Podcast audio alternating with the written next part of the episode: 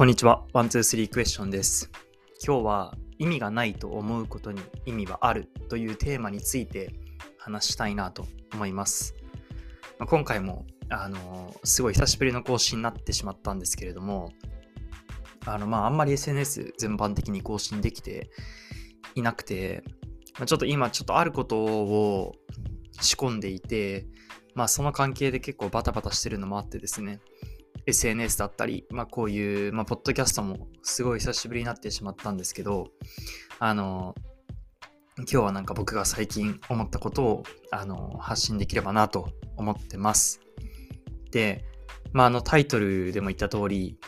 こう、まあ、人生生きててというか、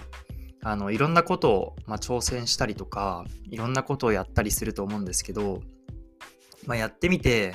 まあ、意味がないなって意味がなかったなとか、よく、なんだろうな、年の初めとかに今年の目標とかって決めるじゃないですか。けど、まあ3ヶ月も経ってくると、まあほとんどが最初立てた計画通りにいかなかったりして、その、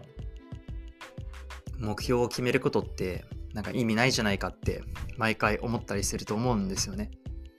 けど、まあ、それって意味がないわけじゃないんだよっていうことをまあ、僕も僕が思ったので、まあ、今日はその話についてしていきたいなと思います。で、まあ、なんで僕が今日こんな話をしてるかっていうと、僕は、あの、1年単位の目標、1年後にこうなってたいっていうのと、3年後にこうなってたいっていうのと、まあ、5年後、10年後、あと20年後っていうスパンで、まあ、毎年目標を立ててるんですよね。あの、まあ、経済的にはこうなっていたいとか、あの、まあ、プライベートではこうなっていたいとかっていうのを、まあ、あの、自分のビジネス的な観点、キャリア的な観点と、まあ、プライベート的な観点と、あと、まあ、趣味の観点と、あと、まあ、僕は、あの、まあ、名声的な意味で、あの、まあ、個人自体、個人で、まあ、なせる名声みたいな観点とっていう、まあ、4つぐらいに分けて考えてるんですけど、こう、まあ、ちょうど今ね、2ヶ月経って、まあ、12分の2なんで、まあ、16.6%ぐらい、あの、今年が終わったわけなんですけど、あの、まあ、なんか全然計画した通り行ってねえなと思って。で、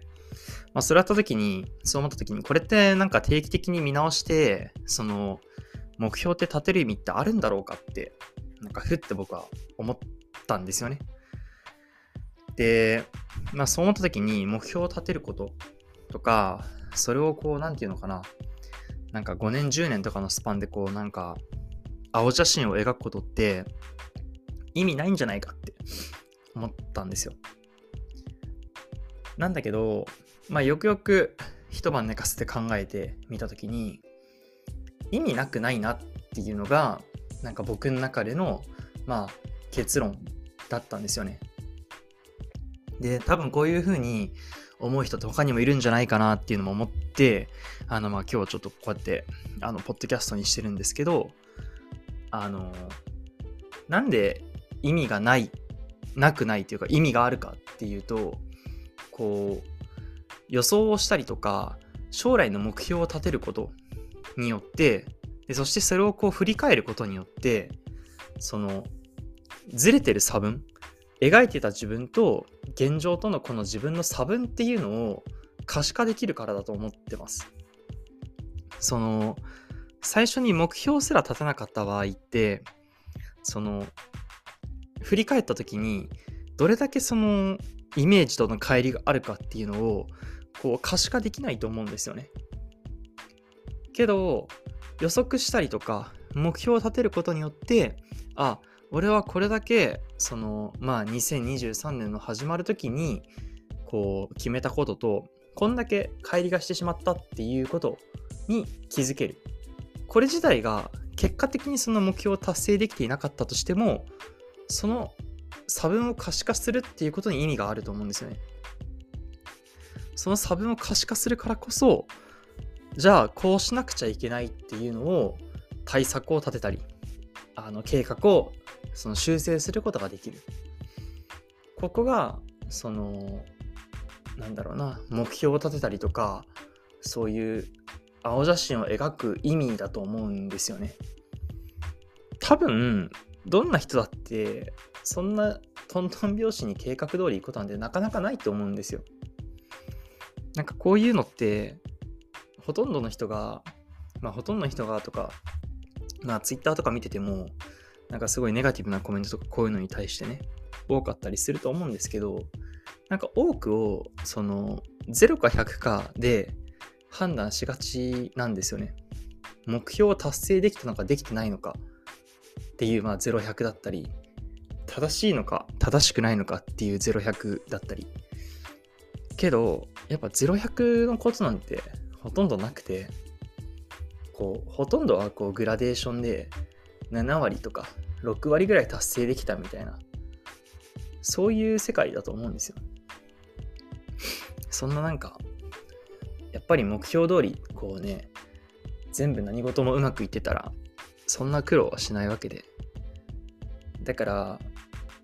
こう、達成できなかったから意味がなかったではなく、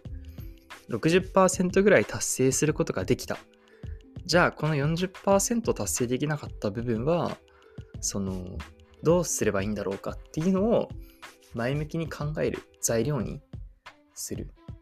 だから、なんか多分こう、達成できなかったら意味がなかったっていうなんか無力感みたいのが僕も実際襲ってきたりはするんだけど、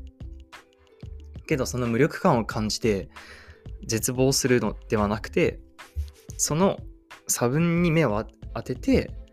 じゃあより良くするためにはどうしようってポジティブに考えることの大切さ。そしてそのそこをこう見せて可視化させてくれることの意味っていうのをあのポジティブに捉えるっていうことが大事なんじゃないかなってあの思いました。はい。なんで、まだ17%しか今年は終わってないんで、残りのね、83%を